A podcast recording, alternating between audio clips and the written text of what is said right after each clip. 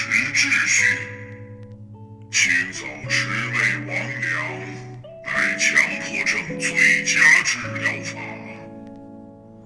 垃圾就该待在垃圾桶里。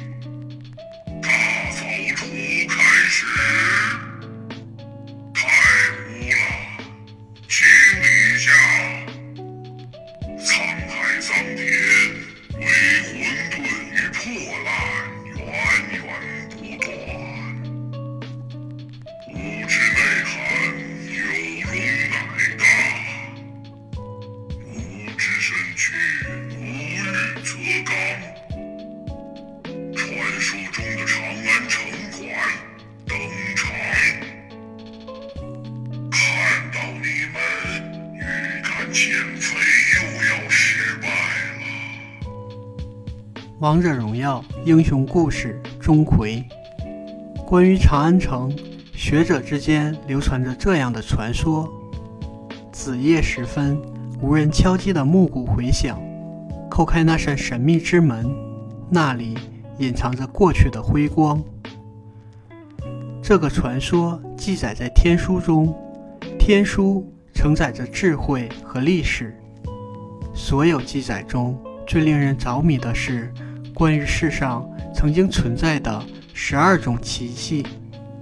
是的，奇迹，就像毁于后羿之手的日之塔，以及大规模杀伤性武器东风祭坛，他们的力量足以改变整个地区的面貌。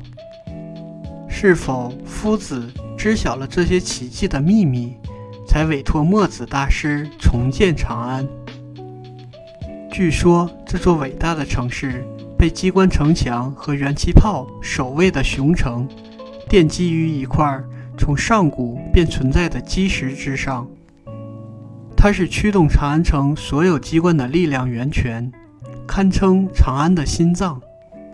那扇门就安放在这基石之上，蛛网密布，风尘仆仆而又毫不起眼。人们自门前来来往往，丝毫没有察觉门之后一个造物从很久很久以前开始，便注视着长安城的一举一动。他沉默聆听着，有人在安放着魔道的封印，有人在偷渡危险的机关。有人在计划诡秘的阴谋，所有都逃不过他的耳目。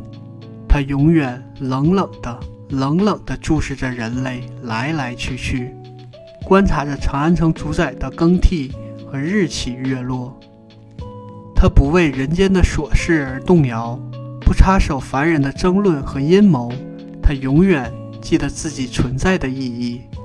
自己的使命是守护那块基石，以及建造在这座基石上的城市。